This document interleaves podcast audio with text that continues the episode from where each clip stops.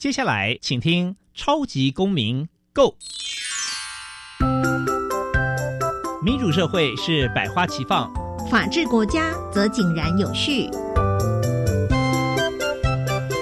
用心沟通，相互理解，以理思辨，相互辩论。欢迎收听《超级公民 Go》。各位听众朋友，大家好，欢迎再次收听《超级公民购》。超级公民购呢是由教育部所委托，由国立教育广播电台以及财团法人民间公民与法制教育基金会联合制播。没有错，我又是节目的主持人苏格格苏明祥。民间公民法治教育基金会是以民主基础系列以及公民行动方案系列两大出版品为中心，希望培育下一代有能力来积极参与、关心民主社会的运作。此外呢，我们关心校园的辅导管教议题，出版了《老师你也可以这样做》以及《老师我有话要说》这两本书，针对校园中常见的辅导管教议题，提供法律以及教育的观点。此外呢，我们每年固定举办全国公民行动方案竞赛，也不定时的举办教师研习工作坊，希望与各界合作推广人权法治教育。接下来进入小小公民庭看厅，小小公民庭看厅。在这个单元，我们将会带给大家有趣而且实用的公民法治小知识哦。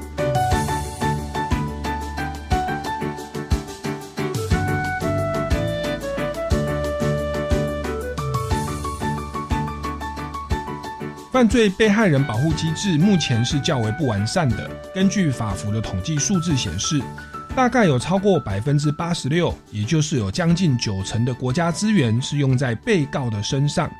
过度强调被告权利的结果，把国家的资源也放到被告的身上，而轻忽了被害人。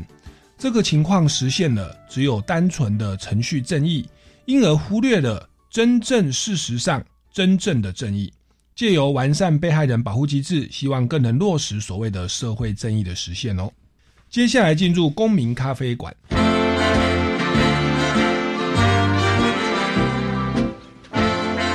公民咖啡馆，倒杯咖啡，跟我们一起在公民咖啡馆分享近期最具代表性的公民时事。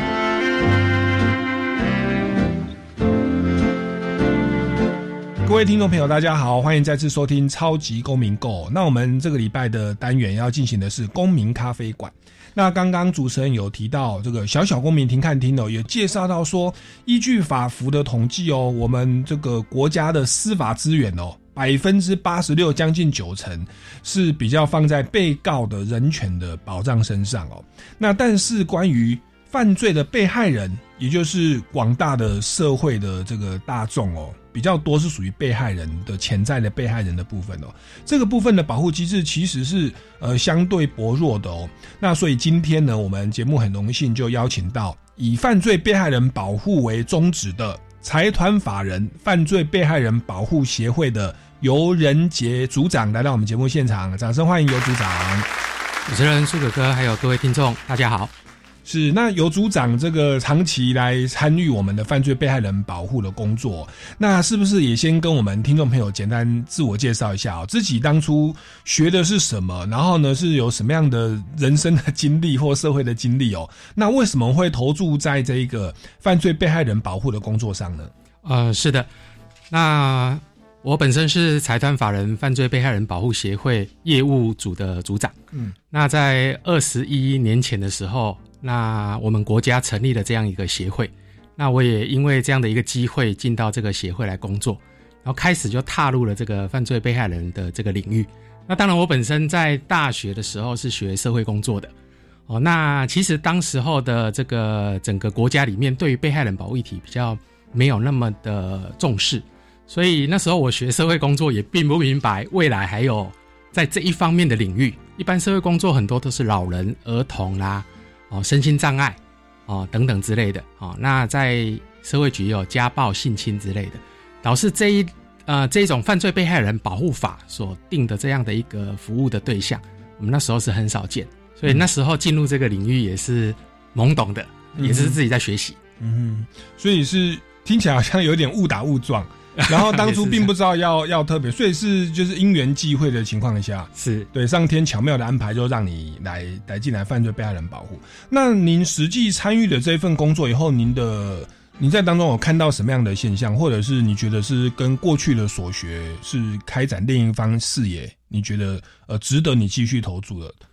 那时候以一个这个大学毕业生来讲哦，可能第一个动机就是想说找一份工作嘛，哈、那在社会工作领域，哦，可是如果我们去了解犯罪被害人保护法，其实它是法务部嗯。主管的，对，那某个程度来讲，它就是司法领域了，嗯，这个领域对一般的民众来讲更陌生了，啊，那些法律条文啊、法律制度啊，可能是非常陌生。所以那时候进以社工的背景进入这个司法领域来做被害人保护工作，的确冲击是相当大的。嗯嗯，因为每一个被害人来来到这个你的机构的时候，他要问的是他的案件的法律要怎么办。对，嗯那我我们以前学社工的时候，法律领域的这个呃教育背景比较缺乏，对，嗯所以很多都是在实务工作当中去慢慢去学习、去体会的。嗯那我们怎么样去理解这个被害人保护呢？其实每天大家应该都会看电视节目、新闻，嗯对。那你今天在新闻上看到一个人被杀了，一个人被撞了啊、那一个人被打死了，这些某个程度来讲，他就是形成了一个被害人了。嗯哼对，所以你要，如果我们从我们一般生活面来理解，就发现说，哎，对，那这些被害人他之后怎么了？那其实这个就是我们这份工作的切入点。嗯哼，那您刚刚有提到说，饭保协会其实是政府在二十一年前对成立的，然后主要是法务部来来来主管。主管，OK，那那所以他是他还是一个财团法人，是社会民间组织啦。呃，应该是说政府成立的财团法人，哦，政府成立的财团法人，那那等于是资金来源是从政府来。政府的有有编列预算哦。对对，这个饭保协会犯罪被害人哦的保护协会，那你刚刚提到说被撞啊、被杀啊，哦，那他的这个所谓的被害人是所有的案件吗？还是说他有限定一定的范围？当时在民国八十七年通过这一部犯罪被害人保护法的时候，的确啊是会考量，因为被害人的层面其实很广。嗯。对，今天我像呃，可能我今天被人在公众场合羞辱了，那我也是被害人呐、嗯。对，那所以那时候考量了这个国家的财政、人力、哦物力等等因素，那时候只限定两种被害人，一个就是被害死亡，嗯。啊、一个就是被害重伤，只有这两类。嗯一直到民国九十八年的时候，才在扩大，嗯扩大到家庭暴力、性侵害、人口贩运，嗯还有儿童少年被害人。嗯哼，对，所以目前就是有这六大类的被害人是在被害人保护法的这个服务范围内的。是您说是一个是被害人死亡，那当然就是家属可以来来寻求对，一些协助寻。求协助。那重伤害哦，重伤可能就残废啦，或眼睛瞎掉、耳朵聋掉，重大不治难治的伤害哦。对，那另外说有家暴、性侵、儿童少年，对，那还还有一个是什么？人口贩运，哦，人人口贩贩卖人口。对，贩，OK。卖人口。那主要有这六大类，是我们这个饭保协会主要要去关注跟辅导的对应。比较主要还是会偏重在死亡跟重伤。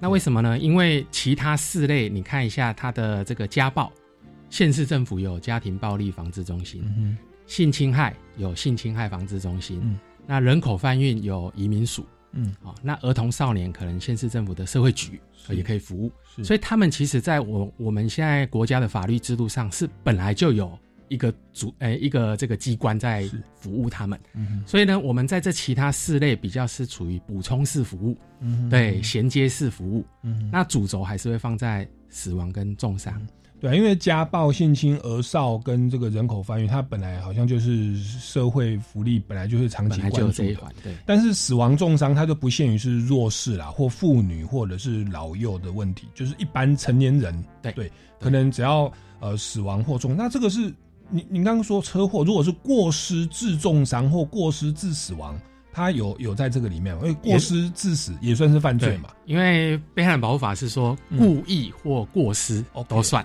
，OK，、哦所以呢，我们的案件里面很多是车祸，哦，是是是，大概六成是车祸，嗯，那那所以如果一般民众，当然说最好不要遇到，对，对。但是我们一般民众或者是你的你的朋友哦，有遇到这样的状况，是呃，譬譬如说发生车祸，那交通警察做了笔录，他会直接通报你们吗？还是呃一般的当事人要跟你们来申请？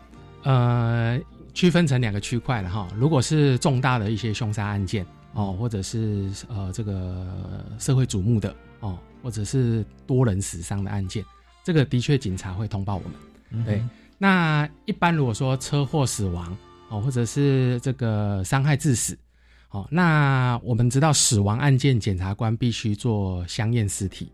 那相验尸体的这个报验资料啊，就会在地检署。哦，那地检署的资讯就会再通知给我们饭保协会的当地分会。那分会取得这个资讯的时候，他就会进行跟家属的联系。嗯，对。所以听起来就是比较重大的死亡的情况下会主动通报，但是如果说是重伤，当然说重伤其实也很严重哦。对，那那那只是就是提醒一般的民众，您除了去像那个汽车强制责任险，对不对？对，可以有那个理赔什么两百二十万强制险啊，对。两百万，对，一般的受伤是二十万嘛？呃，分等级，对，分等级。OK，那除了我们一般会想到报警，然后呢，这个这个申请保险，然后进行民事诉讼。可是我们一般民众也许会忘了哦，就是就或者说不知道，其实我们政府有这个出资来成立这个财团法人哦，犯罪被害人的保护协会，它的涵盖范围其实是有有有顾及到这种过失致重伤害或伤害致死亡的。的这种案件哦，那一般民众其实也要来跟我们的饭保协会来来寻求这个协助。哎，那他们来跟你们寻求协助，这个协会这边主要可以提供哪哪些资源辅助呢？呃，如果有机会去看我们的网站的话，哈，我们的服务范围其实很广，几乎这个事件后产生对这个家庭的个人或整个家庭的影响，这些都包含在我们的服务范围。哦，那呃，简单来讲了哈。案件一发生，大概会面对的就是这个丧葬或医疗的问题。嗯，再来就进入打官司了。嗯，对，然后再来就发现家庭可能有一些劳动人口，他可能就重伤了、死亡了，那家里的经济受到影响。那家人死亡或重伤，那一定在整个家庭的这个情绪氛围。哦，创伤一定会受到影响，又牵涉到这个心理辅导的问题。嗯嗯。然后呢，如果家里又有小孩就学，所以你从法律、急难、生活重建、就业、就学、医疗、照护、心理辅导，是都包含在我们协会的服务范围。法律、经济、社会层面，那当然包含后后事的一些处理，其实你们都会提供一些相关的协助。是的，是的，是。那那那，所以其实如果您听到我们的这个节目啊，你要知道，其实我们社会有这样的资源哦。我们国家在照顾这个弱势，并不是说家暴或者是性侵或儿童少年哦或人口贩运会受到保障而已。其实你就是，我们就我们就讲最直白，就一般的车祸，那是很常在发生的哦。你只要是呃导致死亡或受重伤哦，有到残废这样的一个程度的话。那那其实都可以来跟我们的饭保协会来申请救助。哎，那我我我我再冒再请教一下啊，就是一般民众他受重伤，他是要附诊断证明，还是说要等司法判决确定才是可以跟你们寻求相关的协助或者是补偿呢？呃，这个在被害人保护法有分两个区块，一个是补偿面的，一个是保护服务面的。嗯，对。那补偿面的话，哈，它必须经过司法的认定，所以它必须至少检察官要起诉。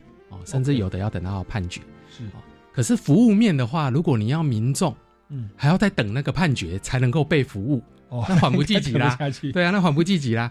对，所以服务面不会要求这么严格啊。服务面大概我们有基本的一个呃呃这个诊断书哦，那我们初步判断他有可能是重伤，基本上我们就可以开始做服务了。哦，至于哦司法判决申请补偿金。哦，那个当然他必须，因为他是至少他是拿纳税人的钱去付的嘛，哈，所以他审核上会比较严谨。但是就服务面、社会福利面，这个我们当然就从宽先服务啊，先让被害人可以得到一些帮助，这是比较要紧的。我其实有有注意一下最近的一个司法改革，或者是一些相关的新闻，好像在这个犯罪被害人。保护协会它的法案是不是最近也是朝野之间在那边讨论，对不对？那那您身为，因为我们之前好像节目上有邀请到来宾哦，那比较多有的是司改会的啦，是。哦，这个这个其他的一些一些民间的团体哦，是。我我们也想要请教一下，就是范范保协会，您在里面等于是这个直接担任这个业务组组长的工作。是，那您在修法上，您您觉得您参与了这么多年哦，在这当中，您有没有看到哪些部分，也许是我们在立法上可以再做一些修正，让你们的业务可以推展的更顺利的呢？其实这几年来，可能是一些。重大的新闻事件哦，比方说小灯泡的事件，嗯，哦，那其实，在被害人保护这个议题，慢慢的受到大家的一个关注。是，那所以司改国事会议的时候已经被讨论了，一百零六年的时候，对，那小灯泡事件，然后再来这个王婉玉女士当上立法委员之后，其实这个议题其实呃更充分的在这个包括民间或者是一些被害人的团体哦，也被充分的去这个交流，我觉得这很好。的确，某个程度来讲，有一些呃可能做的不好的地方会被揭露出来，这是没没没办法的，对。但是这某个程度也是个好处了哈，一个呃危机也是一种转机，对。所以呢，我们就会看到说，哎，原来我们的备案保护法它很多层面都是在讲金钱的补偿，对，嗯。可是这个随着国家的发展哈，人民的这个这个权利的保障的这个意识提高，就发现说很多事情不是你钱付了就没事了，对。你怎么去让这个被害人他有法律上的地位？他的权益要怎么去照顾他、保护他？然后呢，他有什么主张可以来行使的？其实这个就是修法的重点。嗯哼。所以呢，这一次修法大概也会走三个面向嘛，一个是补偿金的制度要怎么改善？嗯。第二个呢，被害人的权益要怎么去保障他？嗯。对，然后要怎么去服务他？嗯。第三个，被害人国家成立的这个被害人保护的这个组织，嗯，要怎么发展？嗯，这个大概就是目前的这个三大层面。是，那在组织发展层面，其实就是之前像市改会，他们好像会建议说，就是呃，官办民营，就是是不是现在的组织，就是饭保协会里面的一些一些主要人，也是说是检察长还是检察长兼任的？哎，那那像您本身是业务组组长，你本身有公务员的身份是兼任的吗？还是说你是专职的？我是专职，但没有不是公务员的身份。有一些长官他是兼职的，兼职，但是其他还是会有常态性的人员，那就是财团法人，等于就是就是等于就是一个协会的员工。是是，对对对。那那你目前的编制人力是不是有点紧绷？呃，目前全国大概专职人员大概六十五位左右，全国有六六十五位专职人员，对。是。那第一线的大概五十五位，嗯，啊，那我们全国有二十二个分会。一摊下去，大概一个分会二到三人，对，哦，二到三人，其实非常不足。嗯，那我们一年呢，全国大概新收案件大概是一千八到两千件。哦，啊，是。那一个案件平均大概要服务个三年，哦，因为你一个官司打完也要两三年的时间嘛，哈。反过来说，就是那三年的案子大概就六千件了嘛，哈。对对，那六千件摊在这五十五个人的身上，哇，对，所以现在当然这个负荷的确过重。所以我们就必须要仰赖自工，对。那当然，外界也会讨论说，自工的专业度，嗯，能不能达到一个水准？那这个我们当然是现在在目前人力的状况下，不得不这样做，对。但我们也尽力来提升自工的水准，还有我们能够尽量的能够在一些主要的案件上，我们能够亲自服务，对，这是也是我们的目标了。那当然，我们也期待国家可以给被害人保护。有更多的资源，嗯，那有在未来的修法方修法方向，你们在就是里面当专职，我刚刚算一下哈，六千件除以五十五个人，一个人他每年哦，同等于是在一年之内，他要处理一百个案件，对，新案旧案了嘛，对，一百个案件呢。哇，那你刚刚提到说有法律的辅助、有经济的辅助，那包含经费的辅助以及社工心理的治疗，哇，真的非常非常的紧绷哦。是，所以你们在修法的方向，关于组织的扩展，你们这边有没有提供一些建议或草案的方向？当然，因为我们是由法务部设立的，那法务部是我们的主管机关哦。那当然，我们平常在第一线服务所面对的一些问题，我们也内部的管道当然都可以反映。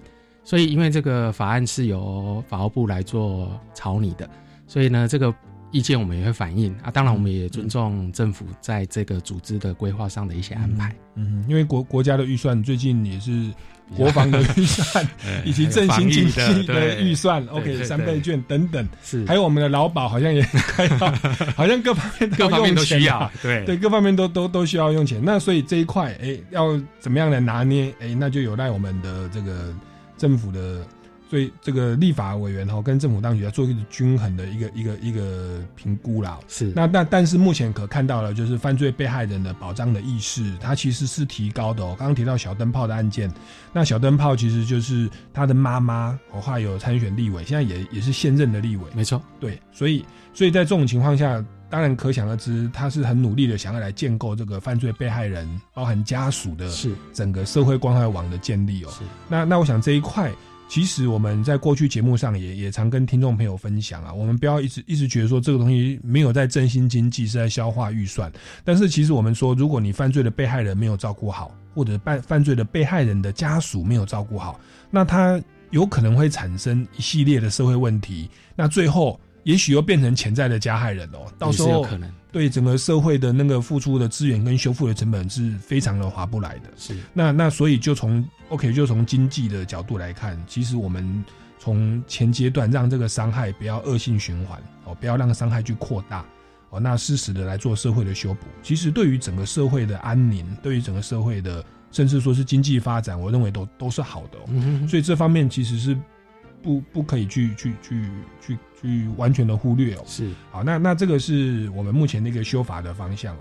好，那那以上跟各位听众朋友这个聊到的就是我们的游仁杰组长哦，他的在参与我们犯罪被害人保护协会哦的整个整个历程，也跟我们大概介绍一下范保协会它的这个成立的目的，然后它主要的宗旨哦，还有现行的法制规定以及呃未来要这个修法的方向哦。这样，想要再再请教一下，你刚刚提到说，因为目前一位专职的的这个职员就是要服务一百个案件，那你说现在有很多是仰赖志工，对，那那志工，我们一般民众要如何来担任这个志工？如果我们对于这个部分是有有负担的话，是。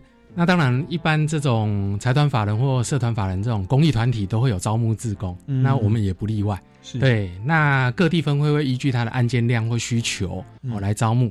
那我们主要的志工服务就是做关怀访视。嗯哼，比方说一个案件目前在呃某一区哦，他的家属是住在这一区，那我们可能就会安排这一区的志工。来长期来关怀这个家庭，对，那可能他会呃，这个一段期间会做一些联络，嗯，或者是去追踪一下案件进行的情形或家庭有什么需要，嗯，然后呢，再透过这些记录能够回报给我们的当地分会，那分会会依据自工所回报回来的状况来判断现在这个家庭有没有什么需要，法律上或经济上或生活上的需要，那我们再来连接其他的资源来提供协助。所以这个自工哦，它某个程度是我们的手、我们的脚、我们的眼睛伸出去。嗯，因为你要叫我们专职人员哈去顾他手上这一百多件，其实有困难的。嗯，那的确在案件发生初期，我们的确是需要这样做。那后续长期的关怀，我们可能就要训练一个自工来做这个长期的关怀。嗯，对，那其实。各地分会，呃，也许民听众也可以去我们的网站，他们如果有需求的时候也会公告，也可以这样来加入。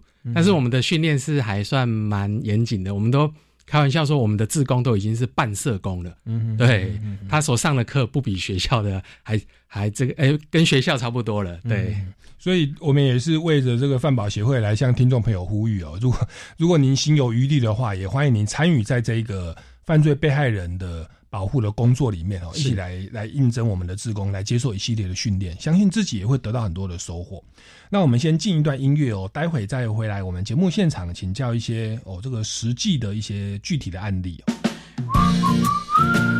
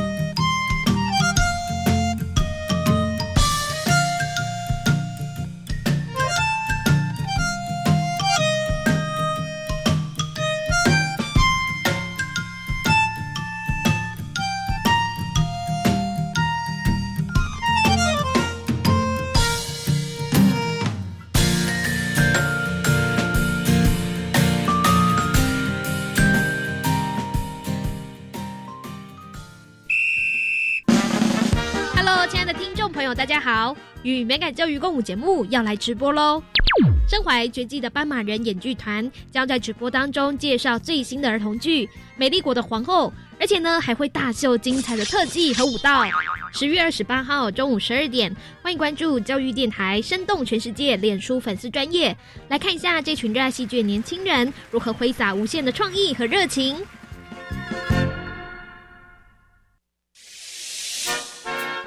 大家好，我是文华高中学校秘书魏秀兰。线上开放式课程，也就是大家熟悉的摩课师，是自主学习的最佳良伴。不论是国内各大学的开放式课程，或是国外的网站如 Coursera、可汗学院，只要有网路，你就可以不受地域限制，依自己的兴趣选课哦。教育电台让您深入了解新课纲。面对生命，你也许无力；面对孩子，你绝对够力。我是林志胜，是家福智力青年。我想告诉你，若是孩子从未停止出力，帮助他，你绝对够力。请支持家福基金会无穷世代计划，滔滔国泰零钱，帮帮孩子童年。请上网搜寻无穷世代，一起出力，做孩子的有力人士。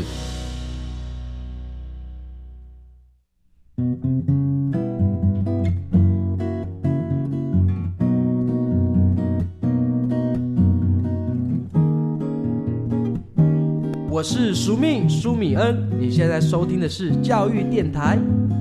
我朋友们就爱教育电台。各位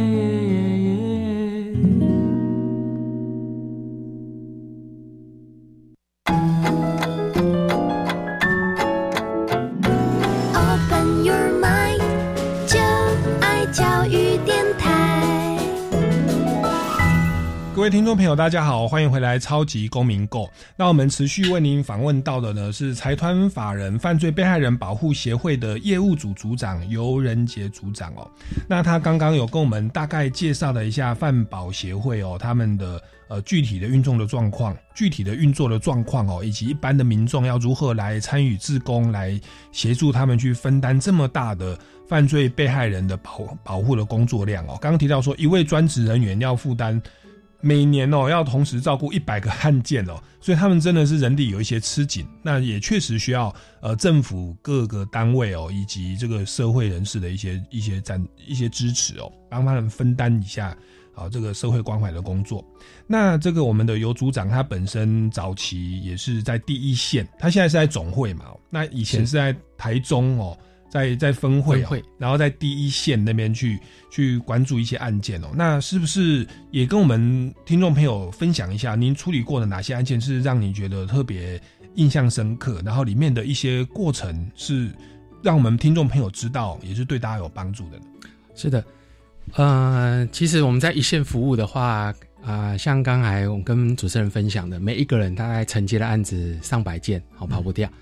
那早期跟现在又有一点不太一样，因为早期其实被害人保护这一块社会的关注比较少，嗯，可能会关注这个犯罪者他到底有没有被判刑，有没有被抓去关，有没有被枪毙了，对。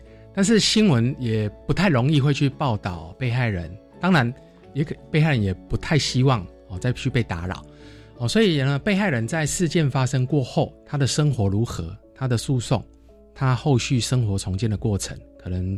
只有亲自去服务的人才会了解，对。那我之前在台中服务了大概十七年的时间，对。那其实接触的案子很多，那也许我们在这个工作久了，会觉得每个案子好像都大同小异，要不被撞，要不被杀。但其实每一个家庭都是完全是不一样的，他的需要也不一样。哦，有的家庭可能是就爸爸就过世了，有的是妈妈，有的是小孩，有的甚至同时全家都遭遇被害事件。那我在台中服务的过程中，处理的最大最呃大家呃比较知道的案子，就是在民国一百年的时候，这个阿拉夜店的大火案。嗯哼，对，那个时候这一这个案子其实是引起了这个国内很大的这个关注，因为那个案子有九位的罹难者啊，在一个夜店嘛，哈，那因为这个表演者他在这个室内用这个明火做表演。是是，结果就烧到了这个天花板了嘛，哈，那整个就就烧起来了。哦，那时候是在这个半夜的时候，对，那这个案子一发生之后呢，去这个夜店的人，当然他就是消费者嘛，哦，那他在这个地方遇到这个危险，那我们就可以想到这一个案子算不算犯罪被害事件？哦，那犯罪有可能，因为有可能这个有过失，哦，表演者有没有过失？这个这个夜店的这个经营者有没有过失啊？安全设施有没有做好？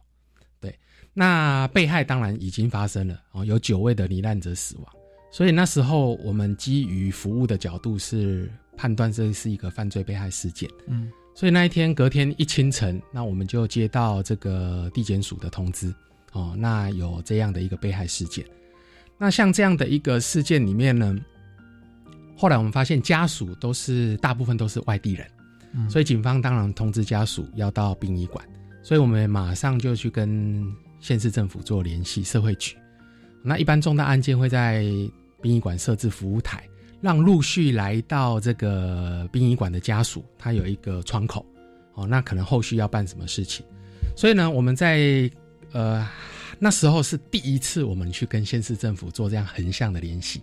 可是现在再回想起来，现在一百零九年九年前，现在回想起来，这个横向联系对于现在案件来讲是非常重要的事情。嗯，因为一个协会它人力有限，那它资源就是这样子而已，跟县市政府比起来，当然天差地远。嗯，县市政府有卫生局、社会局、警察局啊，甚至法制局啊，他们有各个不同的专业的人员。对，所以呢，如果饭保跟地方政府在横向联系上做得好，我觉得对被害人的服务是一个很大的一个保障。对，所以那时候我们也有一个契机来这样子来跟县市政府合作。所以呢，在整个后续的这个处理上面呢，妥呃非常的这个迅速跟妥善。哦，那我们来想想看，一个案件发生之后，家属会有遇到什么问题？第一个。他突然接受到讯息说他家人过世了，嗯，要到殡仪馆，对，那他是不是从外地就开始要奔波来到台中？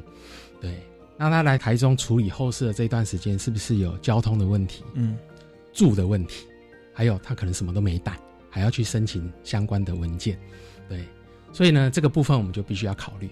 第二个，他发生事件之后，他可能有丧葬的问题要处理，有没有办法处理他的丧葬？经济好的，可能他没问题。经济差的怎么办？嗯，第三个，他就要考虑到法律了，谁要来赔偿这样的一个损失？对，这个经营者或者是这个表演者，他会不会去脱产呢？嗯，那我我们不要说这个，我们是这样的工作，一般民众来讲，我们会知道人家要脱产的话，我我该做什么动作吗？我应该要向法院交什么资料，我才能够避免他脱产嘛？可能就不知道。嗯，对，而且呢，今天要去扣押人家财产，诶，也许还有人。知道说，哎呦，那还要缴保证金呢？对，那保证金谁要帮我缴？嗯，我有能力缴嘛？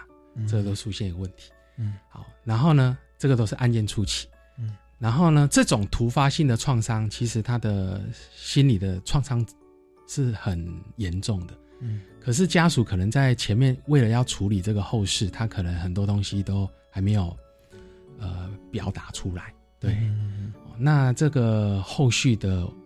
生活重建、心理重建，那是一个长期的过程。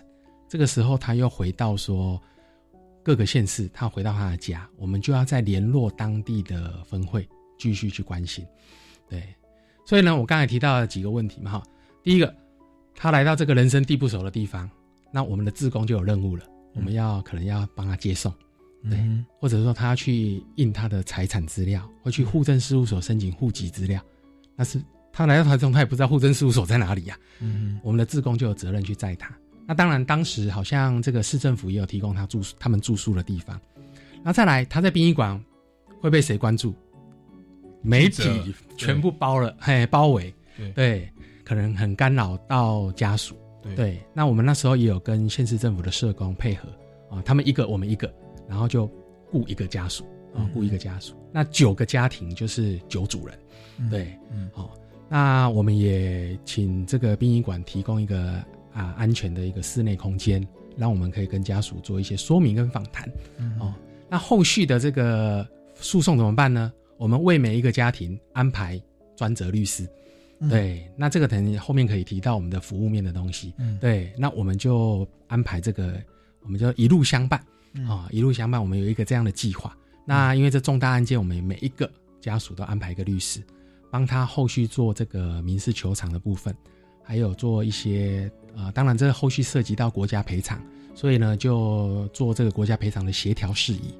那他们假扣押的话呢，需要负担保证金。嗯，这个在被害人保护法的二十八条有一个规定，就是说如果这个家被害人是没有资历的，就是没有经济能力的，嗯，我们协会可以出一张保证书。那这个时候呢，这个家属就不需要去负担这个保证金。哦，那这个保证金当然是可以拿回来了，但是他毕竟还是一笔钱要放在法院嘛。嗯，哦，所以这个也解决了当时他们的这个法律问题。哦，那后续当然很圆满了，就是大概半年内全部的官司。我们不要讲这个一般案件，你要半年内全部解决是还也是蛮大的困难。那时候因为呃饭保协会跟呃市政府的这个。横向联系合作，啊，彼此帮助，很快的就把这件事情处理完毕。嗯，半年内，呃，民事赔偿、国家赔偿全部解决。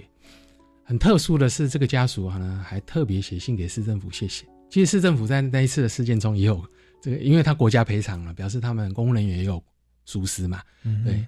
但是他们还去来谢谢市政府，谢谢范宝。对，那我们也是觉得这个。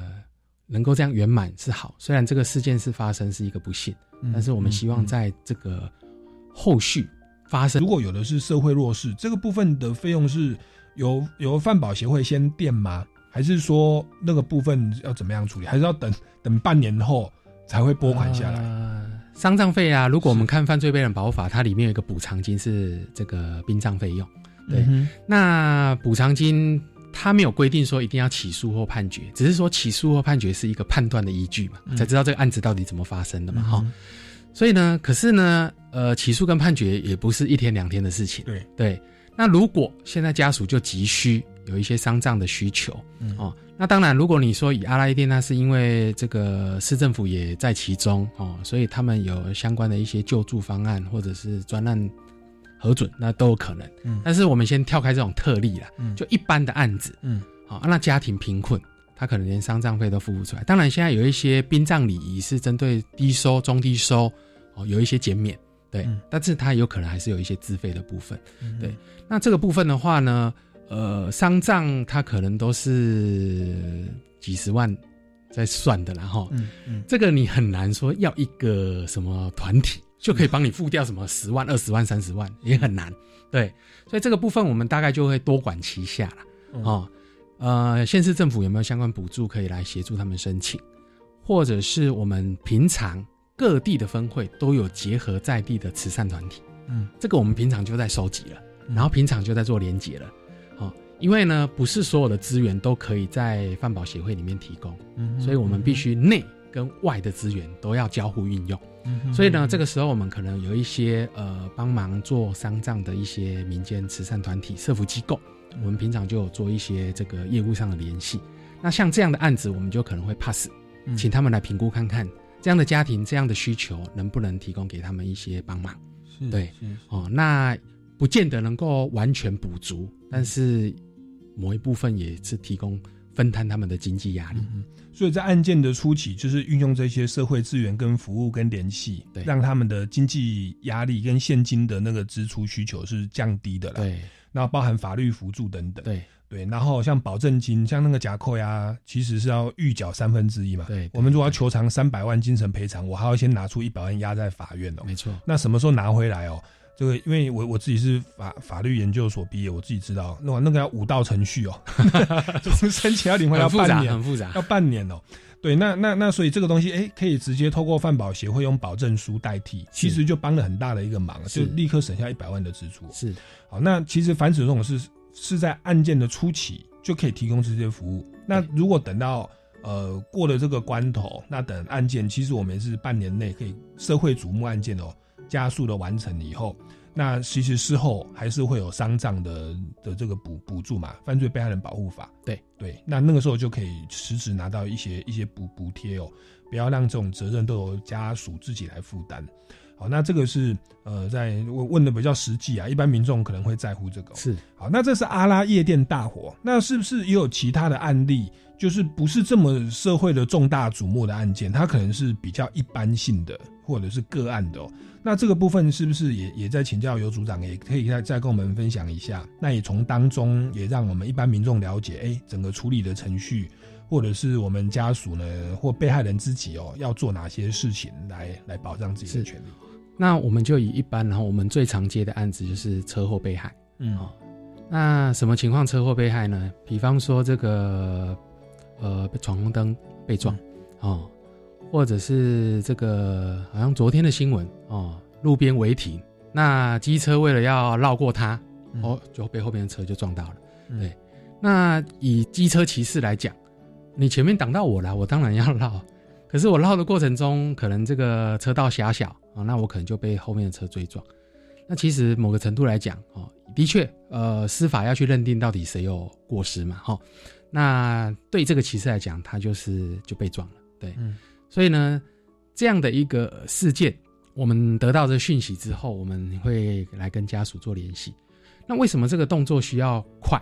因为有可能涉及到就是这个球场问题嘛，哈、那有可能家属要先做一些保全程序，对，那这些东西呢，你放越久，风险就越大，对，因为你也不知道对方会不会去脱产，对，所以呢，一般来讲，我们联络到家属之后，哦，呃，我们等下再提啦，有一些重大案件，我们的确是会到现场去，哦，那但是多数案件，我们可能就会直接到我们协会的这个办公室，啊、因为我们都设在地检署，那被害人可能要来开庭，哦，那或者要来法院洽询一些事情，那我们也借着这样的一个，我们也在同一栋建筑物里嘛，哈，我们也可以就直接来做服务这样子。嗯对，那几乎哦每一个案子进到我们协会来，他大概会谈到这个问题，球场的问题。嗯哦，以一个车祸案件来讲，会遇到的，对于第一个刚才呃假扣押的问题，强制险要领的问题，嗯还有调解，因为车祸几乎都会去调解。嗯，我们来想想看，平常我们有机会去跟人家调解吗？不常，对，就不常。对，那再来想想看，你这个一个家庭发生了一个车祸死亡案件，不会有人叫做有经验，嗯对，这个东西不会有人也想也不会有人想要有经验，对我宁可就是都不懂，嗯。对，但是它就是发生了，所以这个时候家属的那个无助感，或者是从这些新闻媒体觉得说司法会不会，警察会不会把他案子吃了，嗯。检察官会不会怎么样哦，等等之类的，就开始，或者是说从亲朋好友那边听到一些 也许不是很正确的方式的处理方法，这些我们都会在我们在跟家属在做会谈的时候会去听到的。对，那这时候我们有两个责任，第一个要告诉他他有什么权益，愿不愿意去行使，比方说提告，然后假扣押，然后呢再来就是有什么东西要预防。这个时候有很多人会找他，莫名其妙的人都会出现哦，不知道为什么。嗯他会跟他说：“我可以帮你办你的劳保，我可以帮你办你的强制险。如果不透过我们办呢，我们你领不到那么多钱。嗯，对，诈骗集团也出现了，呃，还是黄牛？黄牛。哦，这个是黄牛。OK，那有时候我们会比较遗憾的是，有的家属我们可能就是他很快就被这样的人找上了，嗯，他就签了是同意，说领到强制险之后呢，呃，给付二十趴的佣金。对那强制险两百万，二十趴多少？是四十万呢、对，那家属为什么会这样觉得？因为他觉得说，如果我没有找他，两百万都领不到啊。所以呢，我领了两百万给他四十万也合理。可是呢，包括这个强制汽车责任保险，他们也常常在宣导说这个东西很简单，它就是张申请表而已，填一填，文件付一付，送了，只要符合规定就可以领得到，不需要人家代办。嗯，可是为什么家属会希望人找人家？因为他未知惶恐嘛。对对，哦，所以呢，我们为什么很多案件都要赶快的跟家属联系上？即便我见不到你的面，我都要先把资讯先送达，嗯就是希望你在不确定的时候，先找一个正规的机构先去做询问，嗯，然后去了解。哦，因为呢，也许家属愿意付这四十万啦、可是四十万对一个家庭来讲是一个不小的数字啊、他在生活上的使用它不小，对。那像这个案子，我们我们会不会帮他处理？也是会，可是通常很难，因为他也没有骗他，嗯，就是我已经跟你讲好了嘛，啊，你也同意啊，你也签字啦，我们两个是合意的，啊，嗯，对啊，所以这个有时候就是这个家属也吃了很大的亏了哈。所以呢，我们在面谈的时候也要去做这样的一个预防，嗯，哦，然后呢，也告诉他们，你收到所有的文件，哦，都不要急着去处理，先打电话到饭保协会来，我们帮你先判断，嗯，哦，有的也会收到假的传票，对不对？对，哦，然后啊，也收到说叫你去缴什么钱呢？对，那有些可能不是真的嘛，哦，那因为我们每天都在接触这些文件，我们大概都可以做一些判断，哦。所以呢，第一个他的权益有什么？第二个预防他再被骗、再受害，啊，或者是做出错误的判断。嗯，那第三个呢，要为他未来的生活重建，啊，要做预备。嗯，对，因为我们可能就发现哇，可能家里某一个人过世了，全家都靠他在生在赚这个劳动嘛，然后薪水都是全家靠他养的。对，那现在这个人不在啦，对，我们不用考虑这个家庭后续要怎么生活下去嘛，也是要考虑。对，也许案件出去，赶快先处理他的官司，可是后续还是要面对这样的问题。嗯，对，所以这这样的一个这个案件类型里面哈，大概多数的案件都会是这样子的。好，那现在我们就回到了刚才是车祸，调解没经验，出庭不知道检察官要问什么，对，而且还会看到被告。嗯嗯，我们还遇过就是家属会被被告警告的，嗯，对，他就去骚扰他。你开庭的时候不要给我讲太难听的。啊，毛利的气话嘛。啊。我们有遇过家属，他的家的车停在外面，莫名其妙被砸的也有。然后呢，或者是骚扰电话打来不出声的，嗯，或者是呢有一些这个小混混每天都在家外面，案件发生后就有了，嗯，对，让家属不得不怀疑跟这个案子有关系，嗯，对。那当然，这个饭保协会也没办法去站在他家门口帮他保护他了。我们还是要通报警方，对，然后请警方做一些安全保护的措施。嗯，您那你想想看，这些家属他在面对这个家人失去，还要面对这种很高度压力的司法嗯嗯。程序，然后还要面对被告不知道对他是什么样的心态。是，那你觉得被害人家属在家他真的睡得安稳吗？这没办法。嗯，所以为什么说陪伴其实很重要？我等下会举另外例子，就是说，哎，为什么现在其实外面的社会各界对我们来讲，就说，哎，案件发生，范宝要赶紧去陪伴家属，嗯，对，它其实是一个很重要的一个一个作为了。是是，哇，那我听尤组长这样讲，其实有很多的案例都可以分享，而且从从这当中，其实我们就看到饭保协会它提供了哪些服务哦，那以及说一般民众如果在欠缺这样服务的话，容易不小心。丧失了很多的权利哦，像刚刚说这个黄牛的部分，其实申请这些经费它没有那么困难呐。那我们也有饭保协会愿意提供社工跟专业人士的帮助哦。就是这边呼吁一般的民众，就是不要轻易的相信我们不这个应该不算司法黄牛，这算是补助金申请的黄牛，其实不需要花这笔钱哦。对，那那另外就是在整个经济的重建、心理的层面陪伴方面，其实我们有正规的机构，就是财团法人犯罪被害人保护协会哦，那就是呼吁大家呃要知道我们政府其实有成立这样的一个财团法人存在，那请大家往这方面来寻求协助。那也是呼吁我们的这个社工，其实我记得这一次的修法好像也有提到，犯罪被害人保护的工作很重要，我们不能一直去凹。或者说是去消磨那些自工的热情啊，这个爱心哦，他们也要过生活啊。那如果我们的社会国家看到这一块其实是很欠缺的，然后也有这个需要，那我们不能一直包含你们的薪水哦，可能为这个财产法人的薪水通常都会比较不是盈利事业嘛。对，那又有一堆自工，那你看他们其实付出的辛劳陪伴哦，在这个是也也是需要专业度的哦。那那其实我们的修法也也是。听说以后也是要提供一些预算哦，来来让整个自工的生活也要能够得到适度的照顾哦，不要说自己去接送，然后自己还要倒贴钱哦，都都消磨在热情上。那所以我觉得凡此种种是需要我们的整个制度面、政府机关、社会大众来出钱出力，来让这一块啊犯罪被害人的保护能够更完善哦。好，那那其实刚刚尤组长有提到说还有别的案例可以分享，但是我们今天。因为时间的关系，也许我们下个礼拜再邀请您到我们节目上来做分享哦。那我们节目还有最后还有三分钟的时间，那是不是先请尤组长为今天所讲的这个部分来做一个总结，或者做一些简单的补充呢？是很谢谢有这样的机会来分享被害人保护这样的一个议题了哈。呃，我也是借着这个机会，能够来让听众来了解我们国家在这二十一年来在被害人保护工作上到底是怎么进行的。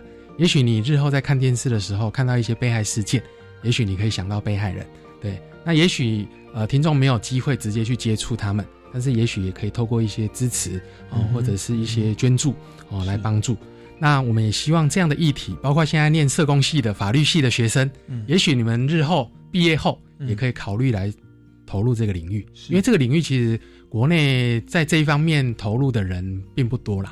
对，所以呢，我们希望说这个议题呢，从以前国人陌生，慢慢就熟悉，或者是现在有一些呃比较呃倡议型的组织哈，他们会去讨论这个议题。嗯，那也许我们可以更多的了解，然后从呃只是了解到进而关心，然后最后行动来支持。嗯嗯。好，今天非常谢谢我们财团法人犯罪被害人保护协会的尤组长哦，尤仁杰组长来到我们节目现场。那他还还有很多的案例跟一些呃要提醒我们听众朋友的，还有很多的细节，我们可能下个礼拜再邀请尤组长来到我们节目的现场。那我们今天超级公民购到这边要告一段落。那各位听众朋友，如果对于节目内容有任何的问题，或对于犯罪被害人的保护，或者是您周遭就有亲朋好友是遇到这样的状况，有一些问题的话，也欢迎到超级公民购的脸书粉丝专业来留言，或到民间公民法治教育基金会的官方网站关切相关的讯息哦，或者到我们财团法人犯罪被害人保护协会哦来寻求相关的协助。那我们超级公民购今天节目到这边告一段落，下个礼拜六下午三点零五分我们空中再见喽，拜拜，拜拜。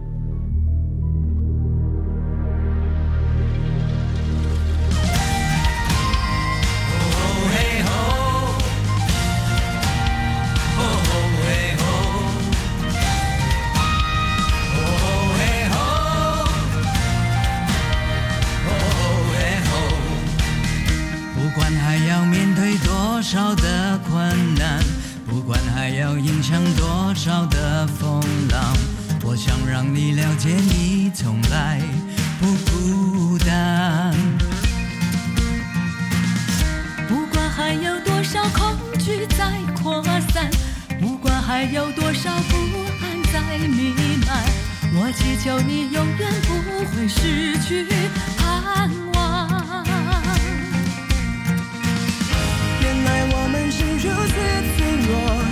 像容